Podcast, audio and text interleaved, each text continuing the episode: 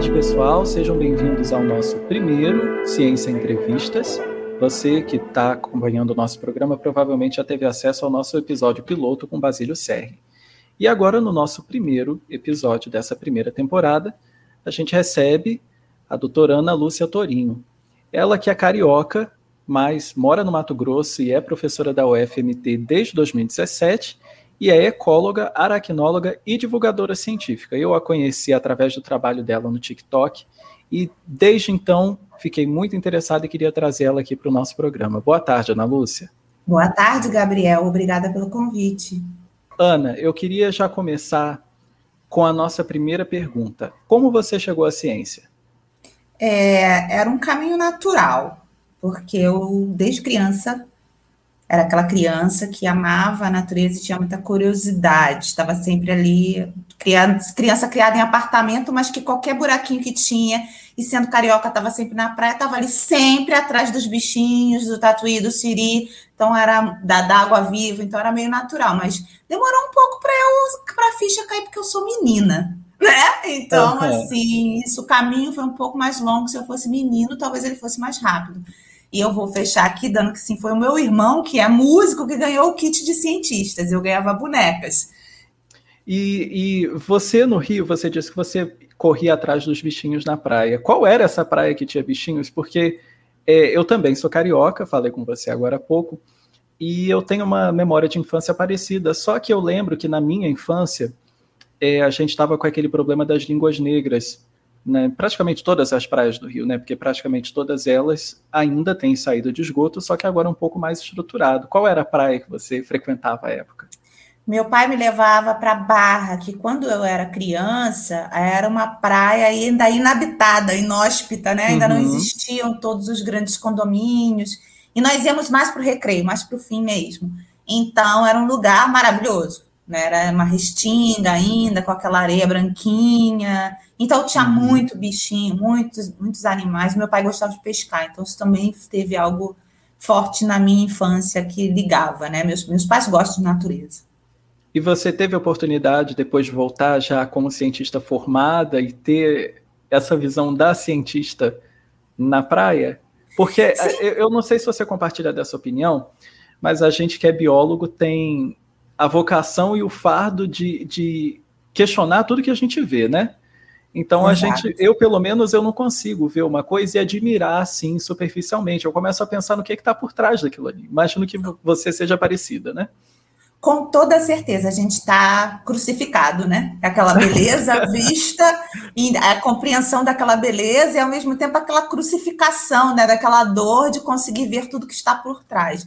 Então, compartilho desse seu sentimento e eu Fiz a universidade ainda no Rio de Janeiro, fiz mestrado no Rio de Janeiro, então isso foi uma dor muito grande. Inclusive, a minha saída do Rio de Janeiro, vinda para a Amazônia, toda essa transição tem a ver com isso. Entendi. E o que, que você achou quando você chegou na Amazônia? Porque a gente, é claro que a gente que está dentro da academia, já, justamente por essa questão de questionamento, a gente já tem uma visão um pouco mais aberta. Mas a gente, como, como sudestino, né, que é o tema que está sendo cunhado agora, às vezes a gente já chega no lugar meio de, de nariz torto, né? Qual foi a sua primeira impressão? Assim, você teve aquele choque cultural ou você chegou e foi tudo tranquilo? Não, eu tive a completa paixão, me apaixonei e eu acho que eu vivi isso porque é, eu, eu não fui eu não fui imbuída de nenhum preconceito, eu fui aberta para mergulhar na experiência mesmo, porque uhum. era uma experiência que eu queria viver, era algo que eu queria fazer e eu fui completamente aberta para aceitar o que estava vindo. E com isso, as experiências e as coisas que eram negativas, elas foram absorvidas dessa forma, muito é, de olhar o que tem de bom na Amazônia e olhar o que tem de ruim também, como a mesma forma que ocorre no Rio de Janeiro. Na Amazônia, eu aprendi a ver esse lado muito positivo. Eu estava com muita de saco cheio do Rio de Janeiro quando eu saí do Sudeste, dos ser sudestina com a visão aberta dentro do Sudeste, né, ambientalista, é muito ruim, né? Machuca a gente muito. Então, eu aprendi também aqui na Amazônia a olhar coisas que me fizeram ser quem eu era também. Isso foi positivo. Foi na Amazônia que eu vi, por exemplo, a cultura, a música, muitas coisas que a gente tem ali, né? Que a gente consegue juntar peças eu consegui juntar essas peças porque eu era carioca, eu tinha vivido, visto a favela, visto tanta coisa, uhum. né, de compreensão do nosso Rio de Janeiro, do nosso Sudeste, morei em São Paulo também, e eu estava com raiva, mas a Amazônia aprendeu a mostrar tudo bem, mas tem tudo isso aqui também que veio com você, que se você não tivesse tudo isso, você talvez não seria quem você é. Perfeito. E como que você foi parar em Harvard, Ana? Da Amazônia para Harvard e de volta para o Brasil? É, parece que foi por acaso, mas não foi. Depois, quando eu olho para trás, é, eu estava construindo isso sem querer construir isso sabe? Então, assim, a minha tese de. A gente meio que vai dando os tiros no escuro e, e vai vendo para onde dá e onde não dá, né? Eu, eu ouvia meu orientador aí. também, sabe? Tem, tem isso que eu falo. Uhum. Eu ouvia meu orientador, ele era uma grande referência. Quando ele falava uma coisa para mim, eu levava muito a sério as coisas que ele falava para mim. Então, eu vejo que isso também. Sim, são, são pessoas que já passaram por isso, né? Então. É. Inclusive, então... o orientador, eu acho que em muitos. No, no, na melhor, no melhor dos casos, é um facilitador da nossa vida, né? Isso, isso. Então, os conselhos, as coisas que ele me falava, eu sempre levei elas muito a sério. E depois que eu me transformei em orientadora, eu vi que os estudantes, eles não levam, sabe? O orientador está falando uma coisa e ele teima. E eu não, eu não fazia isso com o meu orientador. Eu, eu respeitava, eu achava que ele sabia muita coisa. Então, talvez isso também. Não uma obediência completamente servil, mas algo de escutar aquele mestre Yoda lá, o que, que ele está te falando, e uhum. seguir o que, que ele está te falando, né?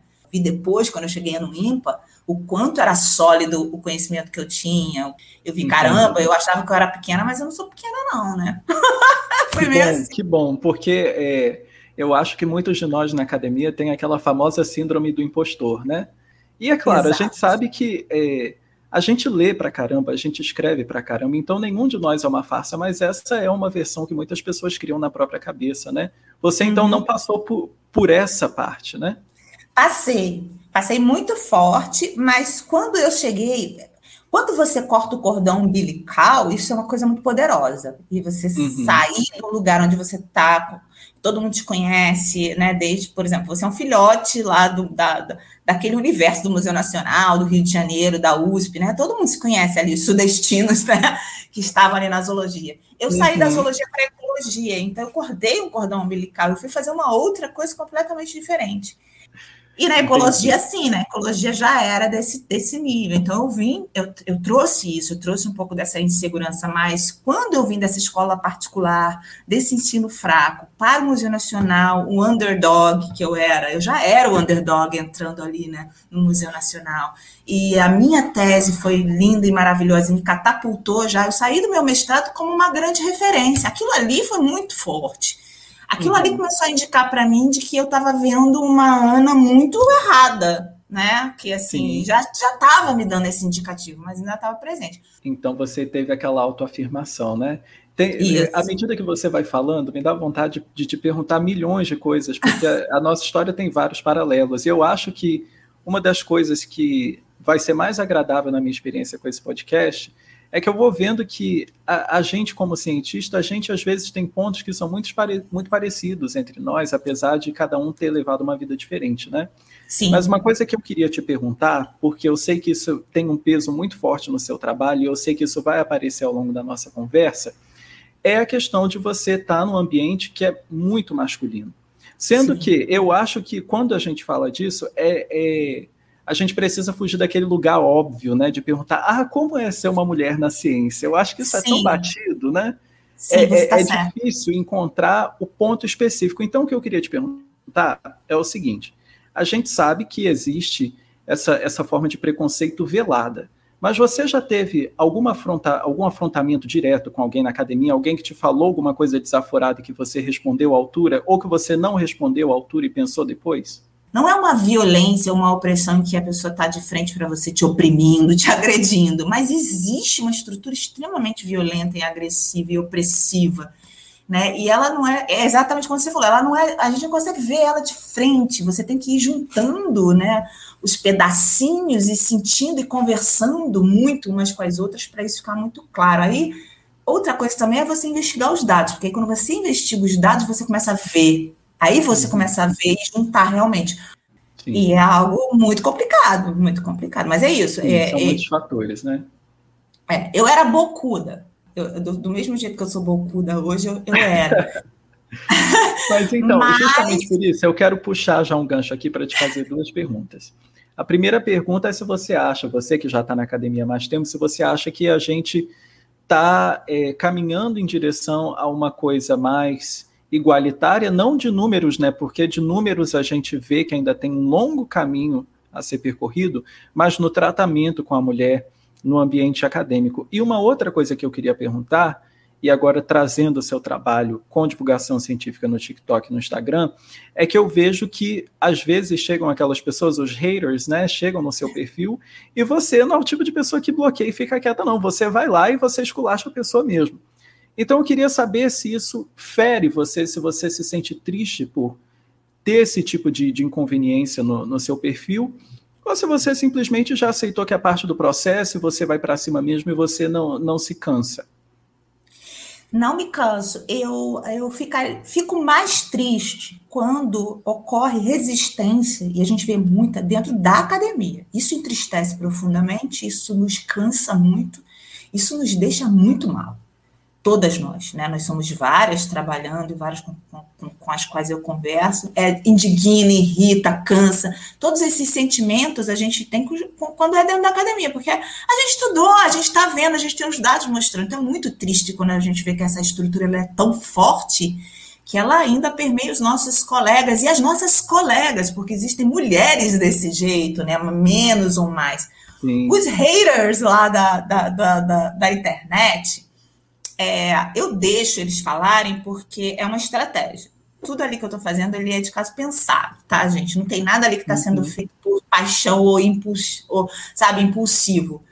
É, eu deixo porque são formas da gente tratar desse assunto, né? Eu deixo porque quando ele chega ali, ele faz isso, ele está demonstrando machismo, a misoginia, a agressividade, essa violência que a gente está falando e o negacionismo de ciência.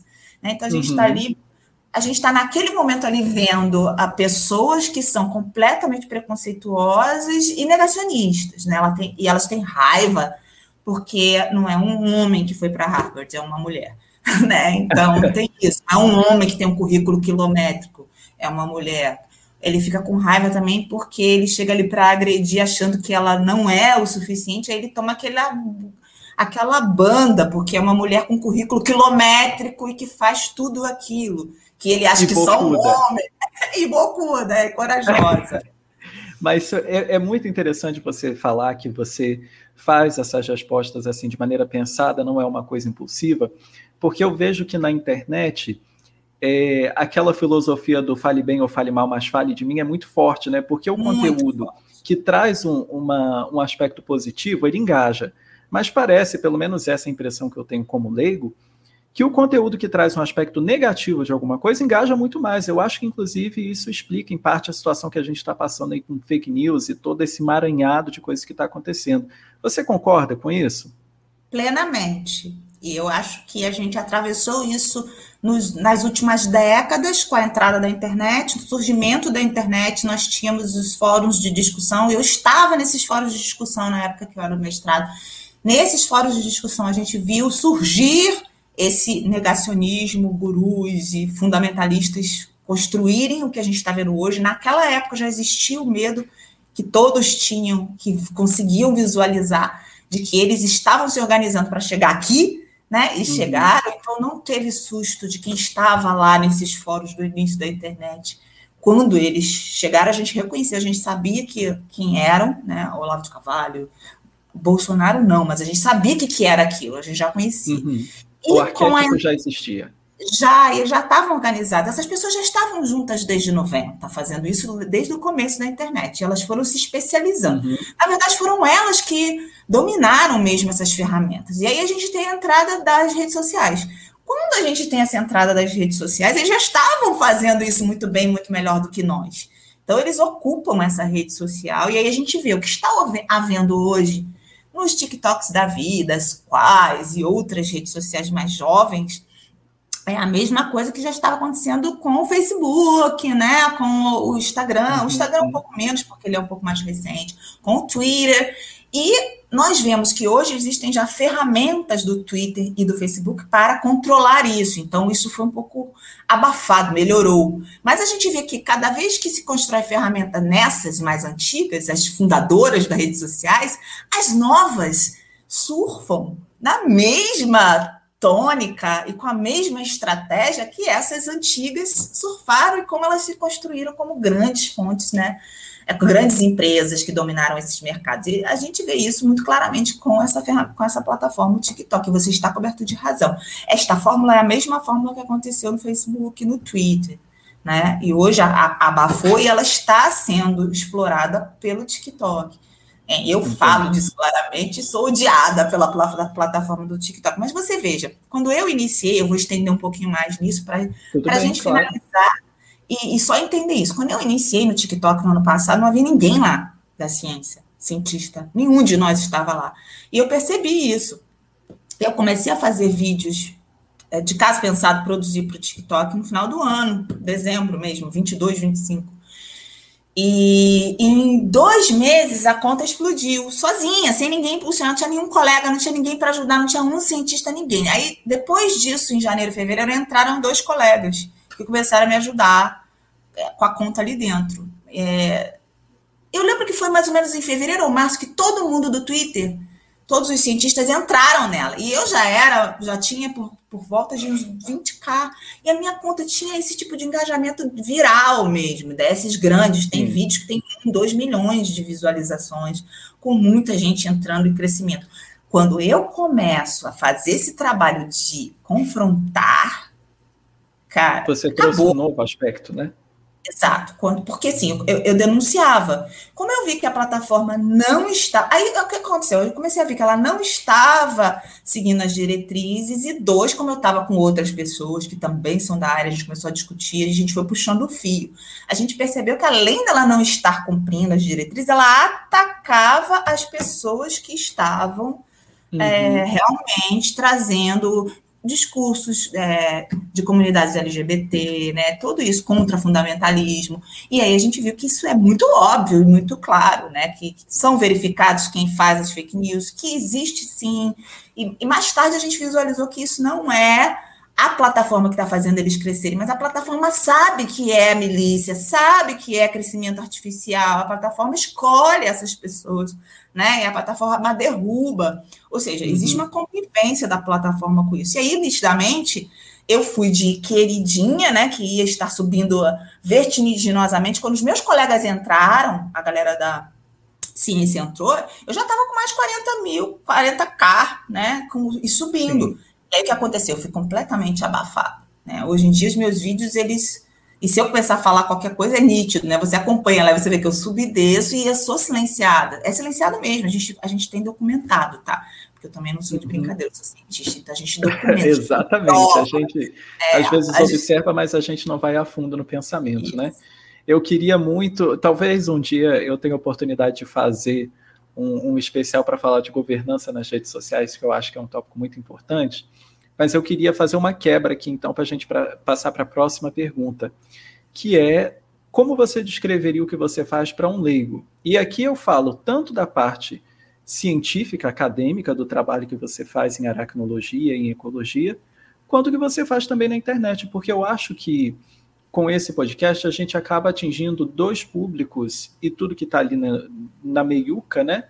Mas a gente tem pessoas da academia que não sabem o que é o TikTok, acham que é simplesmente um aplicativo de dancinha e espero ainda nesse programa falar da dancinha, porque você faz dancinha também.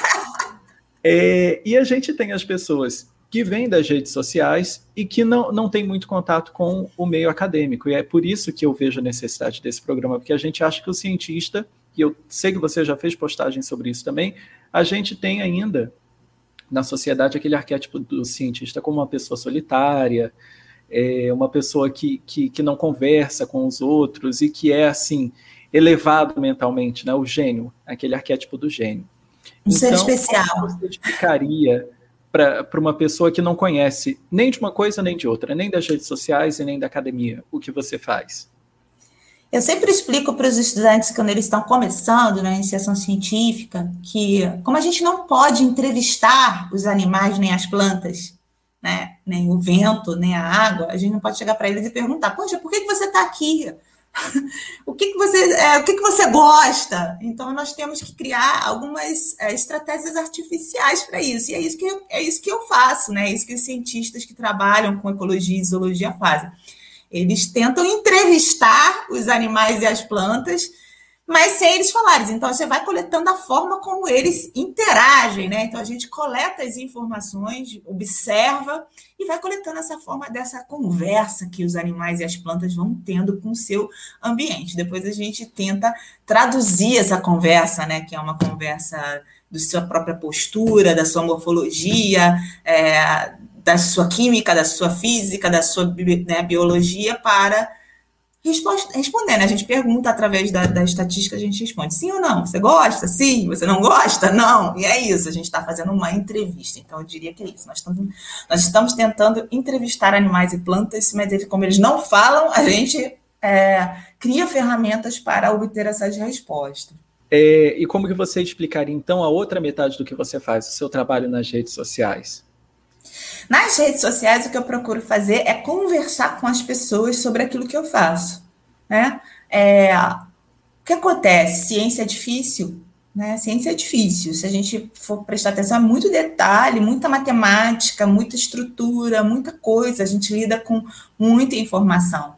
E até a gente entender essa informação leva um tempão, né? A gente, quando está fazendo a pesquisa, e principalmente nos nossos mestrados e doutorados, até a gente entender aquilo que a gente está fazendo e pegar aquele fio ali condutor e conseguir explicar ele em uma frase, leva dois anos para o mestrado, quatro anos para o doutorado. Sim, sim. E depois mais quatro, cinco anos de especializações aí de várias outras áreas. Então, é o que eu falo para os meus estudantes. Você não chega e senta e começa a falar como eu, assim, do nada. Eu tenho mais de 20 anos de estrada. É um né? treinamento, né? né? Muito é. Bom.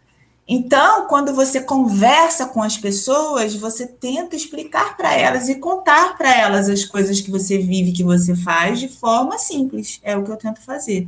Eu tento e fazer... você pegou um prato cheio, né? Porque essa parte é, de aracnologia, e aí a gente inclui muitos daqueles, daqueles animais que estão incluídos ali naquela categoria de zoonoses, né, que aranha, escorpião, tem isso. uma quantidade infinita de desinformação sobre isso desde sempre, praticamente, né? Uhum. Incrível então... que eu não então entrei para falar deles, né? Mas a, a, essa dor aí, né, das pessoas é tão grande, como o pessoal chama, né, do marketing, que isso é uma dor da sociedade, que eu sou forçada a falar deles. E se eu quero sair para outro assunto, eles puxam de volta para esse assunto. Então, ficou mesmo, né? Eu não, eu não tenho escolha ali dentro, eu tenho que falar deles mesmo, porque é, ele, eles são realmente um centro, um epicentro da vida das pessoas, né? É incrível isso. Entendi. Eu vou te perguntar então qual era o seu propósito original, mas antes de te perguntar, eu vou te trazer de volta para esse tema e te perguntar porque é, eu vi que você já fez alguns vídeos sobre isso, falando dos opiniões, que são animais inofensivos, né? Mas uma coisa que eu sempre me perguntava quando eu via aqueles vídeos, parecidos com, com o que você já, já comentou lá, que as pessoas pegam eles todo emboladinhos né, e espalham, é, é o que, que aqueles animais estão fazendo ali? O recomendado seria deixar eles quietinhos ou o, o melhor é tirar eles dali e deixar que eles se espalhem? O melhor é deixar eles quietinhos.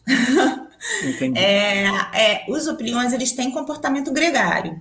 Né? Então, existem algumas hipóteses que já foram é, levantadas, mas o caminho ainda de investigar né, o quanto e, e, em que nível está esse comportamento, esse comportamento gregário, se ele poderia ser considerado um comportamento social, se existe comunicação química, isso ainda está em curso.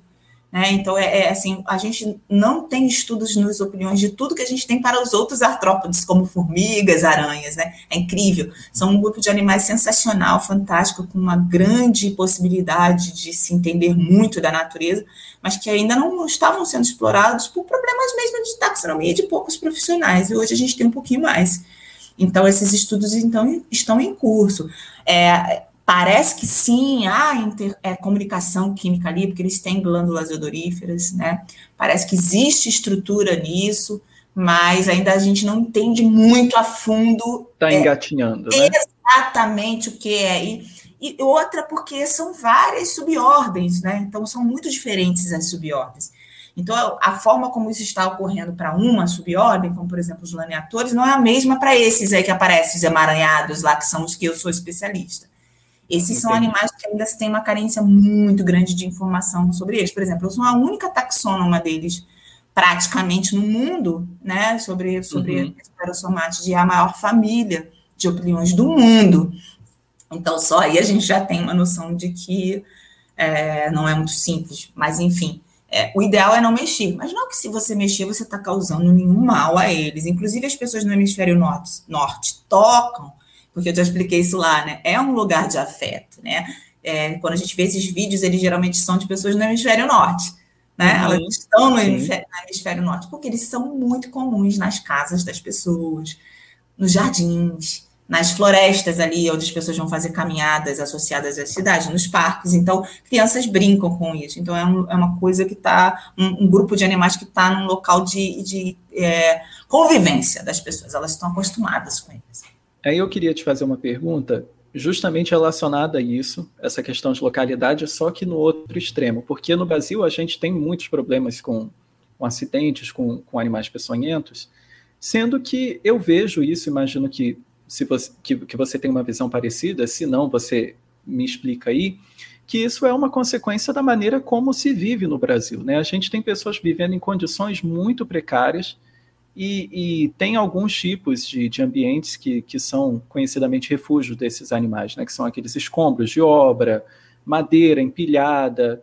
Então, é, isso entra, influencia na pesquisa desses animais de alguma forma, essa questão social, ou, ou isso é tratado assim como senso comum, então partindo do princípio que existem esses acidentes, e, e esse é o ponto de partida? É, influencia sim. Tem pessoas, né, tem, tem especialistas que estudam isso, né? São, são pessoas que lidam com esse problema, com o problema de acidentes, com, com essa questão social dos acidentes, mas não tão profundamente quanto isto é grave. Eu só fui perceber isso também quando eu entrei na rede social, porque aí você abre uma chaga muito grande mesmo, as pessoas sofrem uhum. muito, né? Elas estão enfrentando realmente condições assim. A gente acompanhou casos nos últimos, sei lá, quatro, cinco meses depois da, da, do acidente daquela menina da Pana, que onde eu virei bastante conhecida dentro da plataforma, aquilo ali abriu uma chaga e abriu meus olhos para isso. As pessoas sofrem muito com a questão dos acidentes, porque a gente não tem estrutura né, no nosso país, tanto de educação ambiental para as pessoas, para elas saberem como elas podem, né, como elas devem lidar com isso, como elas podem se proteger e como elas podem ter a, é, a pista de que ela sofreu um acidente com um aracnídeo, né, com uma aranha marrom, uhum. uma pista. Essa pista não é tão difícil, né? Então a gente não tem.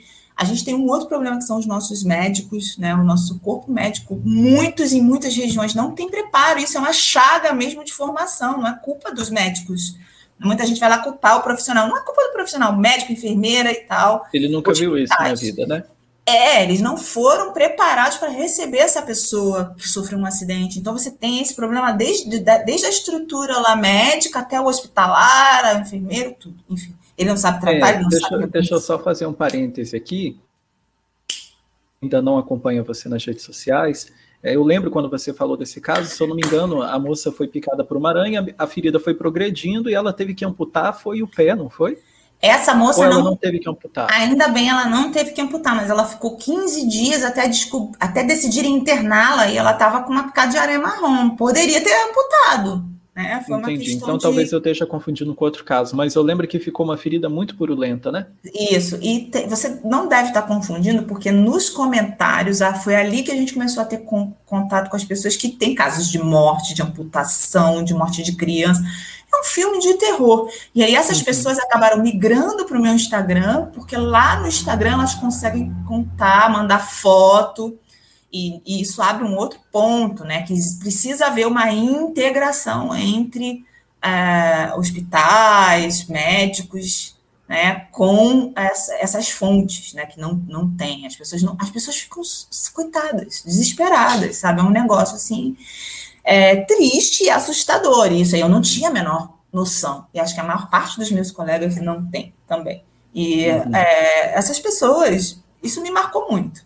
Muito mesmo. É, e a gente sabe que, aliás, eu sei depois de acompanhar suas redes sociais que esse medo, esse susto que as pessoas levam acaba sendo mais prejudicial ainda, né? Porque se as pessoas tivessem, no momento de avistar esse, esses animais, a clareza de saber como reagir, como retirar dali, seria muito mais fácil, né?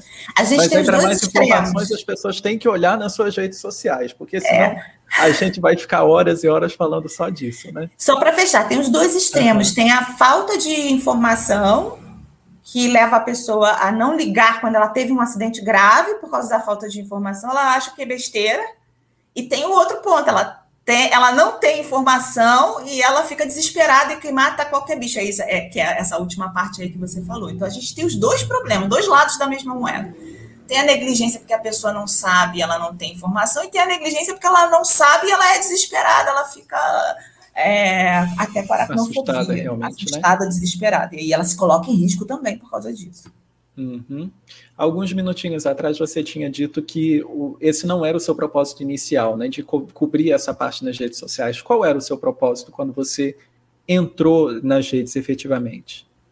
Eu entrei em 2017 por causa do negacionismo, porque como eu já conhecia o processo já, da década de 90, como eu descrevi, eu sabia que isso era muito grave. Então, antes uhum. mesmo da gente ter as eleições, eu sabia que a coisa ia chegar onde a gente está.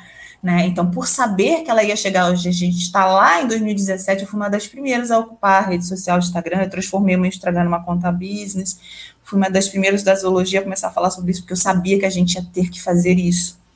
Né? Então, eu sabia que a gente ia estar nesta posição, isso é muito importante ter pessoas como nós antes que eles entrassem, é, mostrando quem nós éramos, criando essa confiança, onde as pessoas estivessem nos vendo, confiando no que a gente faz, nos admirando vendo aquilo que nós somos, né? Porque uhum. a gente faz um monte de trabalho de graça, depois vem vamos falar que a gente, né?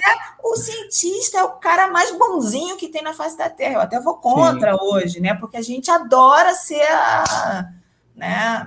Madre Teresa de Calcutá, a gente trabalha o tempo inteiro loucamente de graça para tudo. Mas eu acho que a discussão sobre isso é extremamente importante porque você, claro, já já está aí como professora na, na Federal do Mato Grosso do Sul, mas a gente tem muitas pessoas aí, a gente está formando vários doutores e mestres sem nenhuma perspectiva de nada, né?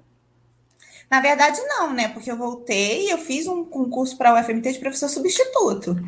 E quando nós estávamos discutindo as vagas para sair e tal, entrou o nosso querido digníssimo e está tudo congelado. Então, eu não fui ah. ainda absorvida como professora. E aí, nisso, é, no processo de transição aí do nosso, do, do, nosso querido presidente do nosso governo, os colegas aqui começaram, que, que tinham mais experiência do que eu, eles foram me dando algumas dicas de norte, né, de como navegar nisso aí, né, com o fim aí do, do meu do meu contrato, eu saí antes do contrato, e aí eu peguei um, um, outro tipo de contrato, uma outra bolsa, e aí a gente foi navegando nisso, exatamente para não fechar é, o período todo do meu concurso como substituta e eu não poder fazer um novo concurso de substituta, porque como eles já tinham muita experiência, eles, visual, eles vislumbraram, eles falaram, Ana, ferrou, não vai sair, a gente não vai conseguir colocar as vagas, então o que é ideal você sair fazer agora é sair da, da, do professor substituto.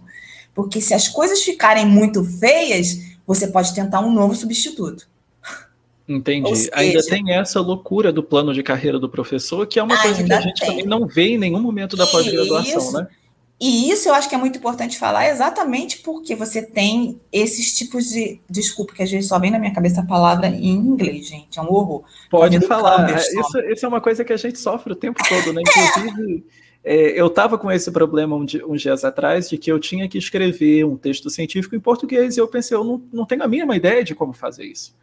É, eu quero tá falar com a minha linguagem. A minha linguagem não reflete. A minha linguagem não reflete o povo do Rio de Janeiro. A minha linguagem não reflete o povo de Campos e com certeza não reflete o povo mineiro. É, tá vendo a palavra cumbersome, que é uma palavra que, que, que fala muito disso. Eu não estou conseguindo lembrar dela do que do, da palavra, né, que ela significa em português. Enfim. Seria uma coisa inadequada, né? Uma coisa incômoda que, que é, incômoda, seria um é. empecilho. É algo assim escalafobético, mas não é bem escalafobético, onde você tem pessoas que realmente foram super qualificadas, são referências, são topo, já criaram doutores, já criaram mestres e elas ainda não foram absorvidas pelo Sim. sistema, porque o sistema em si tem todo esse problema também. A gente tem o um problema dentro do sistema da academia, a gente tem o um problema da instabilidade política, que faz com que isso aconteça de tempos em tempos também. Então, a gente hoje tem esse quadro aonde a gente tem os meninos, né, excelentes que estão saindo aí dos seus mestrados e doutorados, os que estão entrando nessa instabilidade, e você tem um volume absurdo de grandes qualificados que foram e voltaram e ainda não não entraram, não foram absorvidos por causa da instabilidade que foi gerada. Muitos saem, né? Muitos não voltam. Tem colegas que não voltaram, muitos Sim. vão para fora do país. Eu não optei por isso, mas isso é algo que a gente enfrenta, né? E, o tempo bom, todo, né?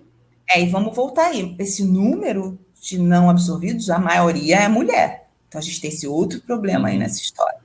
É porque na hora da absorção também, no topo, é o homem que é absorvido. E, e, ou seja, é uma coisa muito grande para ser discutida aqui um pouco. É, são muitos fatores. Mas eu acho é que o simples fato da gente estar tá se propondo a colocar isso na, na roda de discussão, eu espero que isso já evoque alguma reflexão nas pessoas que vão nos ouvir, né?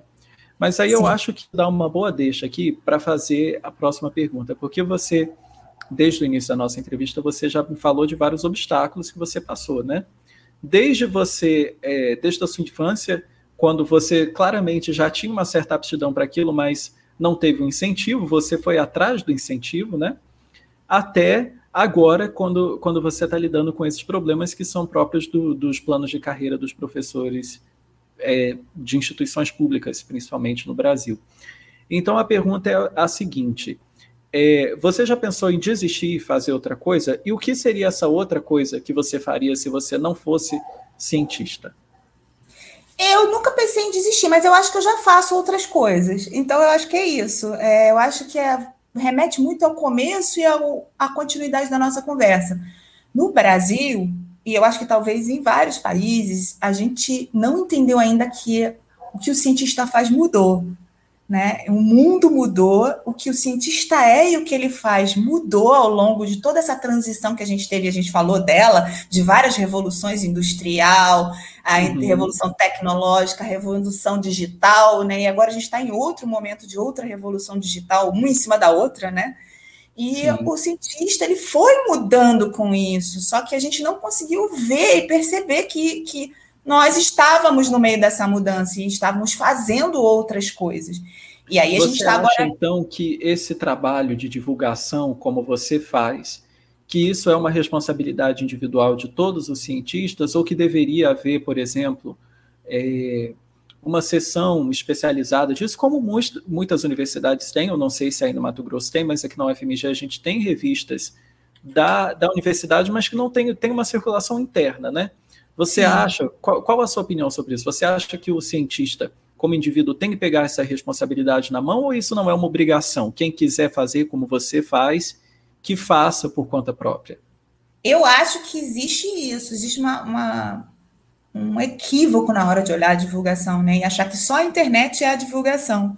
E na própria internet a divulgação é muito diferente. Então eu não acho não a que todo é cientista é completamente diferente. É, né? eu não acho que todo cientista deve ir para a rede social. Só os que querem se acham, se sentem confortáveis em fazer dessa forma. Existem vários tipos de trabalhos de divulgação. Você pode divulgar para é, estudantes de ensino médio, você pode divulgar para estudantes de ensino fundamental, você pode divulgar para os próprios estudantes de outras áreas da, de, da, da, da academia que não são científicas.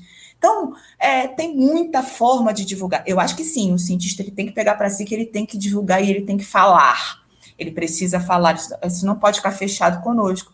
Mas eu acho que a gente novamente encaixota o cientista. E eu acho que é aí que está o erro de não ver aquilo uhum. que nós é, somos e fazemos. Eu acho que a gente faz muita coisa, a gente radia muito aquilo que a gente faz, mas a, a gente só computa e só olha como é, o que vai ser financiado e o que vai ser contado, inclusive dentro da academia, é uma fatia fininha da pizza. Né? A gente computa lá tantos artigos, quantos artigos.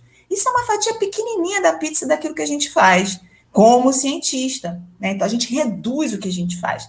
E agora na divulgação é a mesma coisa né? Você vai lá e fala, ah, tem que estar no TikTok. Aí reduz a fatia da pizza pequenininha que é a internet. Ele pode estar fazendo um baita projeto lindo e maravilhoso de integração com as escolas. Né? A gente tem um programa aqui que é o, que é o Museu Itinerante, que todo mundo é o Projeto Queridinho. E tem várias outras iniciativas, como as revistas do pessoal do Rock Consciência, que também tem esse projeto super legal que eles fazem, aí o de vocês.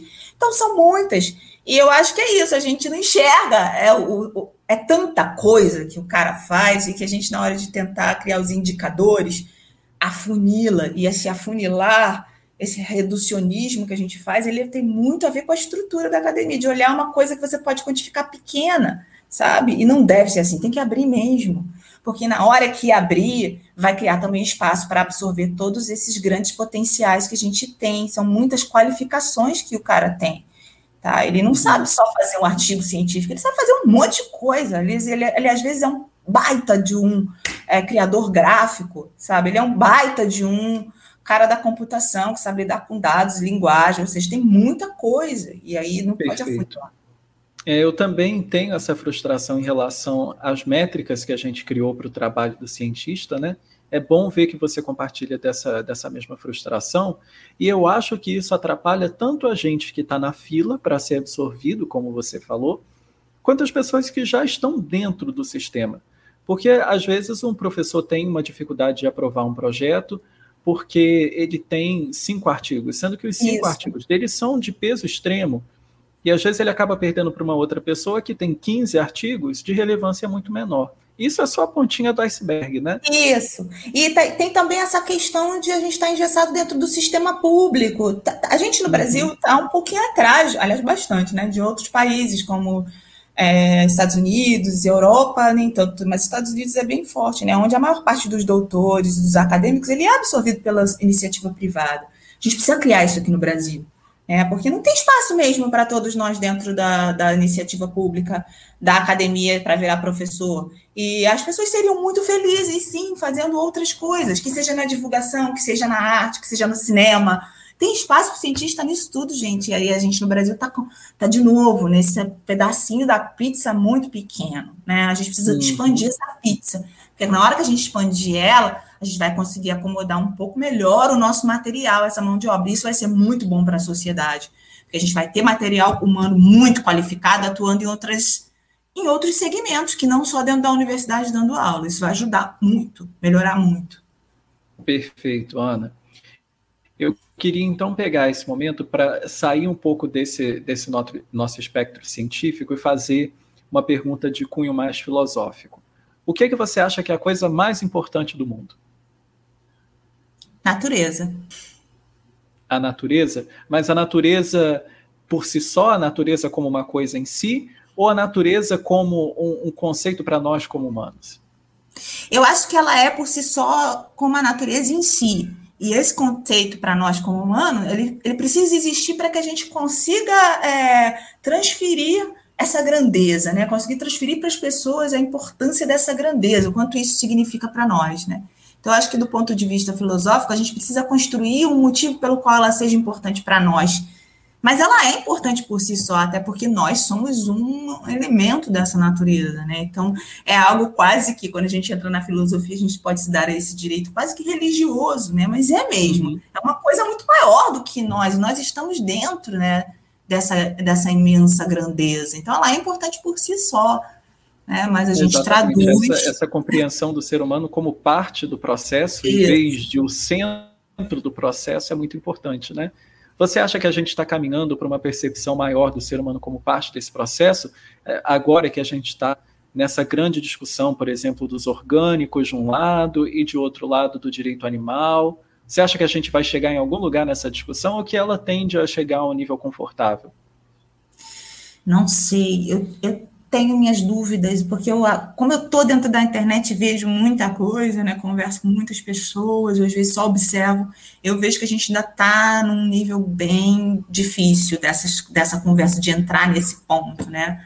É, eu Não acho que a gente ainda, consenso, né? é, eu acho que a gente ainda tem um caminho longo por, pela frente aí nesse sentido, mas vejo com muita alegria que a gente colocou isso na mesa, porque isso precisa ser trazido. O desconforto é necessário, a gente não vive uma época de conforto. né? Então não adianta, nós não estamos vivendo um momento de conforto. Então a gente precisa lidar com o desconfortável para que a gente possa, no futuro, né, ter um, um, um, ter chegado a esse ponto aí que você disse, ter chegado nesse Uma momento. Uma sociedade mais justa, né? Mais justa e confortável, ajustado. Perfeito. Ana, então eu queria muito agradecer a sua entrevista até aqui, eu acho que foi maravilhoso. Eu queria muito trazer você desde que eu tive a ideia desse programa, justamente porque eu vejo que você fala das coisas com essa generalidade que eu acho que é importante no cientista e com coragem, né? Porque a gente fica muito acuado de, de citar em algumas coisas, de, de falar de alguns temas às vezes, e é importante que a gente, como, como cientista, como defensor do pensamento livre, e, e, referenciado, muito importante que a gente não pode tirar as coisas do nada, né? Exato. É, que, que você pudesse vir ter essa conversa. Eu queria, então, pedir para você fechar esse, esse nosso episódio fazendo uma recomendação aos nossos ouvintes. Essa recomendação é completamente livre. É, é claro, já está incluída aqui na recomendação a recomendação do seu próprio canal, né, das várias redes sociais. É, mas o que, que você acha assim que é uma coisa que é do seu gosto e que você acha que mais pessoas precisam conhecer? A Amazônia. A Amazônia, perfeito. Você acha? Eu acho que e aí eu faço, deixa, calma aí, deixa eu abrir um parênteses rápido porque eu acho que isso é importante. Você acha que esse turismo massificado é muito prejudicial à Amazônia ou é que dá para a gente chegar num equilíbrio confortável? Como assim massificado? Esse estruturado, predatório? Não, é porque, por exemplo, no Rio de Janeiro, é, eu acho que você vai se identificar com isso um pouco mais. A gente tem, por exemplo, o Cristo Redentor. Hum, eu não sei hum, você entendi. como cidadã, eu como cidadão, eu fui no Cristo Redentor quando eu era muito criança e depois nunca mais. Porque a gente sabe que é um lugar que é caro para ir, apesar de existirem incentivos, e aquilo virou uma coisa inacessível para quem é do próprio Rio de Janeiro. Então, o, o, o que eu digo é nesse sentido da gente ter uma estrutura de, de turismo as diversas áreas da Amazônia, né, porque a gente sabe que dá para se fazer de um tudo, é, mas que isso acabe, primeiro, não dando um retorno para aquela sociedade ali, e é, que isso acabe perturbando, de certa forma, o equilíbrio daquela região, que é o que a gente queria manter em primeiro lugar, né? Ah, dá para fazer isso tudo. Eu já tive essa discussão com, um colega meu que é muito bom, o Everton, que trabalha com arpias, e ele, ele o, projeto dele aqui é exatamente com isso, é que você pode usar o turismo para a conservação, né? E ele reverter sim para as comunidades locais e para as pessoas, elas trabalharem ali dentro desse turismo. Só que isso precisa ser feito novamente, a gente chega a esse mesmo local, não pode ser feito só por político que está pensando em dinheiro. Você tem que fazer isso com o pé associado com os cientistas, né? Você precisa da comunidade, as pessoas, da ciência e da política, né? Você precisa das políticas públicas ali. É, é um casamento entre esses três atores. Não dá para ser só, ah, vamos lá explorar as riquezas, né? Porque é tipo essa ideia. Uhum. E aí você destrói as riquezas, o pobrezinho lá da comunidade não ganhou nada com isso, ele ficou com a, a merreca, né? Vamos deixar assim entre entre aspas, e só quem ganhou foi o rico ou o político, né? Que embolsou ali com as, com as é, obras faraônicas que se faz para esse tipo de coisa. Então, é, isso tem que ser feito, sim, com supervisão e com analisando e olhando os estudos que estão sendo realizados por esses, essas pessoas. Tem gente estudando isso, tem gente trabalhando com isso, com projetos de conservação associados a turismo e associados a, a comunidade, juntar essas três coisas na Amazônia, mas muito bons mesmo. Então, a gente já tem o caminho ali, né? é só seguir e é, fazer essas alianças. Perfeito, Ana. E o que, que você acha dentro da Amazônia, assim, que as pessoas poderiam conhecer? Por exemplo, um, um lugar. Que lugares você acha que, que são interessantes de conhecer no sentido turístico dentro da Amazônia? Eu acho que todo brasileiro precisa conhecer o Nordeste, né? Sair do, sub, do, desse centro sudestino, porque se já todo mundo acaba conhecendo. Ele tem que conhecer o Nordeste, ele tem que conhecer a, a, o Norte, né? A Amazônia ele precisa fazer uma passagem por aqui, porque o que acontece é que as pessoas só vão conseguir entender o que está sendo dito sobre todo o processo de modificação, conservação, perigos, quando ela vê. Se ela não vê, é muito difícil. Então, ela precisa passar por aqui, pelo arco do desmatamento, ela precisa vir aqui no Mato Grosso, entender, pegar a estradinha e fazer essa subida, né? Aqui, você sai de Cuiabá e chega aqui em Sinop, né? É, pode vir de avião, descer aqui mas se você quiser fazer de carro também dá, e subir até Alta Floresta. Aqui já é a Amazônia, mas aqui é uma Amazônia muito já transformada pelo agronegócio, e subir até Alta Floresta, onde você vai visualizar isso. E aí, Dali de Alta Floresta, dessa fronteira aí que você vai começar a adentrar o que aqui já foi. Né? E aí a pessoa sobe, aí ela, ela passa pelo estado do Amazonas e, se for possível, ela conhece ali, a, junto ali, o estado do Pará. Tá? Mas ela precisa conhecer, fazer essa passagem, para ela conseguir ver a transformação que nós estamos falando. Ela vê, ela não, não, precisa de muito, não, você vai ver. E você adentrar na Amazônia propriamente dita, né? Uma que ainda está num processo de transformação bem pequeno, porque no estado da Amazônia é o estado que tem mais Amazônia é, ainda conservada. E ela entrando ali, chegando em Manaus, ela já consegue acessar muita coisa, tem muita ideia, tem muito turismo, é legal, né? tem comunidades, ela consegue ter uma noção disso tudo que a gente está falando em termos de conhecer a Amazônia. Muita gente é transformada por isso, eu conheci algumas. Perfeito, Ana. Muito obrigado pela sua entrevista. Eu espero que você tenha aproveitado essa conversa tanto quanto eu. Aproveitei bastante, foi um prazer é... conversar com você. Agradeço, obrigado. Agradeço muito a sua presença e a gente vai se falando. Obrigado. Muito obrigada, Gabriel. Boa tarde. Tchau.